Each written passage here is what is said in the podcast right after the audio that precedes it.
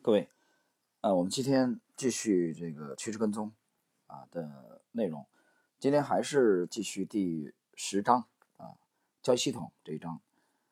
今天我们开始的这一小节是本书的第二百一十一页啊。这一节的内容是在市场上买入或卖出多少。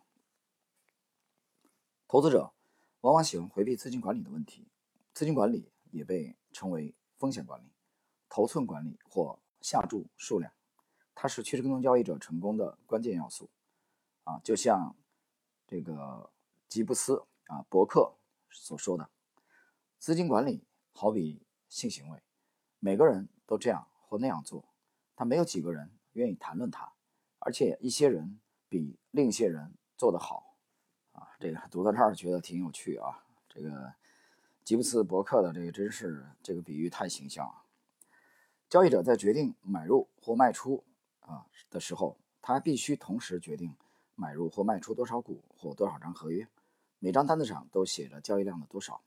风险管理的本质是在你下单时对买入或卖出多少做出一个合理的决定，这决定了交易的风险。承担过大的风险，你就可能破产；承担过小的风险，你就得不到足够数量的回报来填补交易费用和间接费用。在这两个不受欢迎的极端之间找到最佳平衡点，才是良好的资金管理。当你考虑交易谋略时，啊，你应当在心里想：我的钱数量有限，我需要注意什么？如果你有十万美元，而且你打算交易微软公司的股票，那么在你第一次交易时，应该拿出多少钱来交易微软的股票呢？你应该一次性投入十万美元。要是错了怎么办？要是你大错特错了，你会一次性赔光十万美元。你如何确定交易多少？趋势跟踪交易者都意识到，刚开始时应该投入一部分资金。如果你从十万美元开始，你愿意冒百分之二的风险，也就是两千美元。你心里也许想：哦，天哪，我有十万美元，为什么只冒两千美元的风险？我有十万美元，两千美元算不了什么。但问题是你不可能预测到趋势会怎么走。关于初始风险，另一位趋势跟踪交易者克雷格·波利给出了这样一种观点。有的交易者不愿意承受超过百分之一的风险。不过，要是听说有交易者每笔交易承受百分之五的风险，我也会感到吃惊。记住，如果你承受过低的风险，市场就不会给你那么多赚大钱的机会。资金管理如同锻炼身体啊，这做的这个这是第二个比喻了啊。第一个比喻是如同性行为，第二个比喻是如同锻炼身体。比如，你是一名男性运动员，你希望保持极好的身体状态。你体重一百八十五磅，身高六尺一寸，你不可能连续三十天每天十二小时举重六次，并且在三十天里一次都不会伤到自己。你应该进行适量的运动，达到最佳平衡点。资金管理也是如此，也有一个最佳平衡点。埃德斯科塔用他的热度概念描述了最佳平衡点。做个预先设好止损点的交易，好比赌博，赌注越大，冒的风险越大。保守的下注带来保守的绩效。而大胆的下注导致壮烈的毁灭。下大注的大胆的交易者会感到压力啊，来自投资组合的波动性。热的投资组合比冷的投资组合更多的处于危险状态。投资组合的热度似乎与个人偏好有关。大胆的交易者更愿意且能够承受较高的热度，而保守的交易者往往回避那些让热度上升的情形。在投资组合管理中，我们称之为下注大小的压力分配。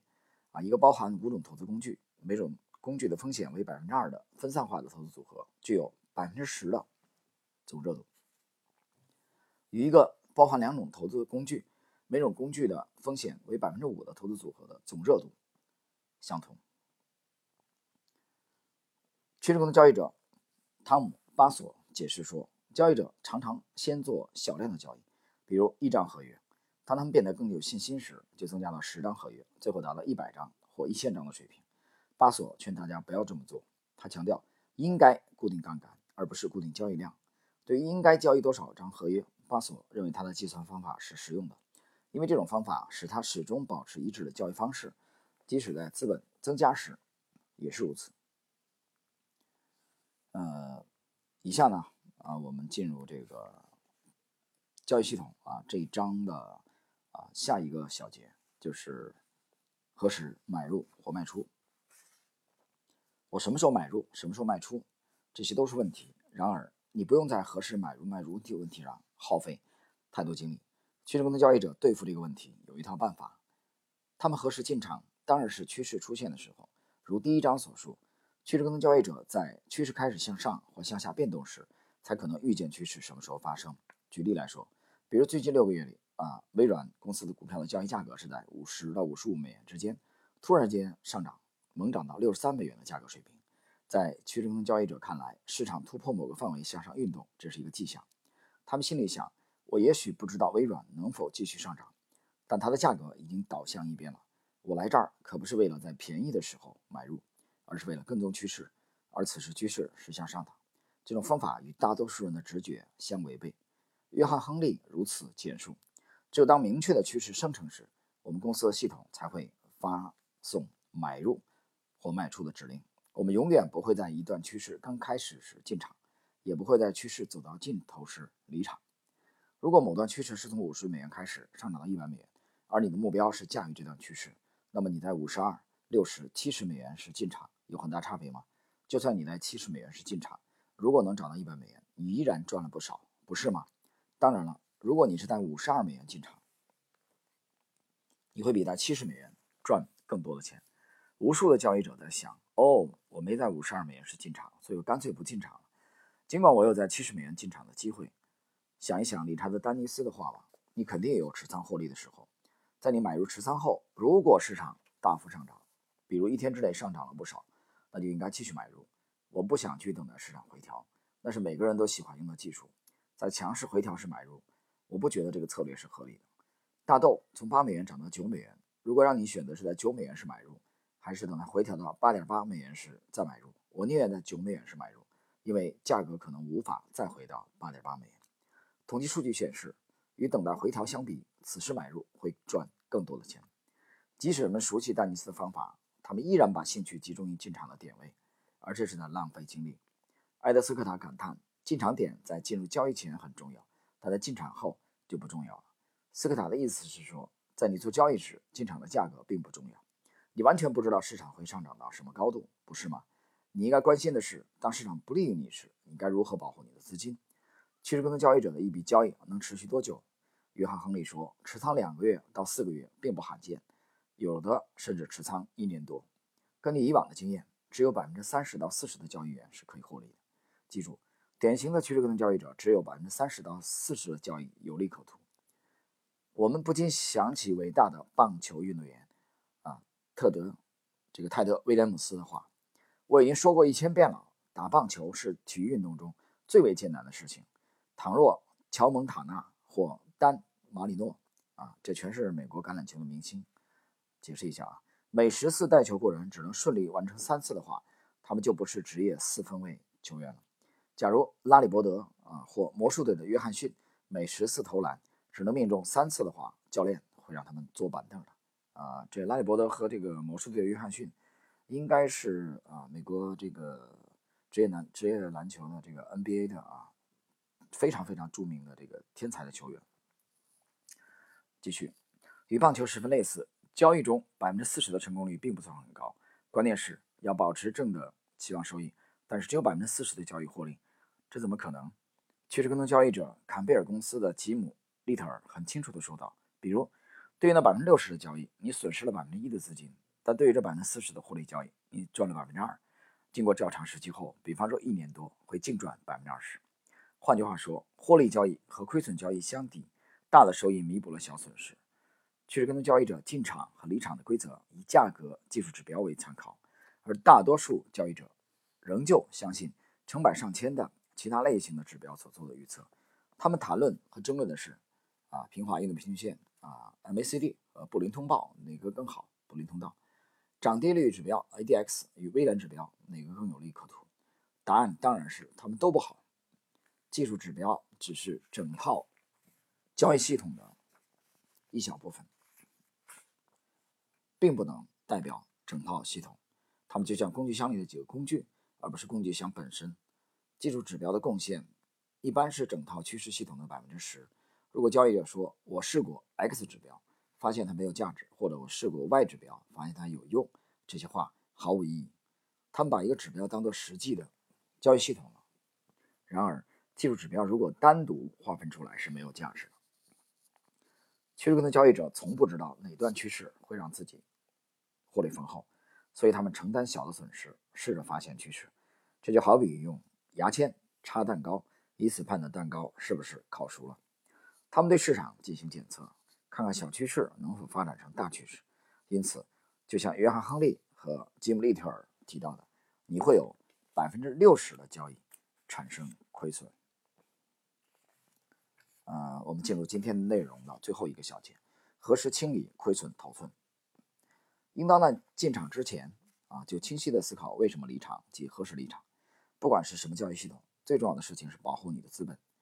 卖出不但是你有机会保护资本，还能为更多的潜在市场机会重新调整资本。应该在什么时候清理亏损的头寸？越快越好。这是趋势跟踪的基本要素。止损再止损的逻辑，早在趋势跟踪策略出现之前就有了。伯纳德·巴鲁克啊，1870年到1965年，这是华尔街传奇的这个呃交易大师啊，投资大师。他曾经担任历届美国总统的顾问啊。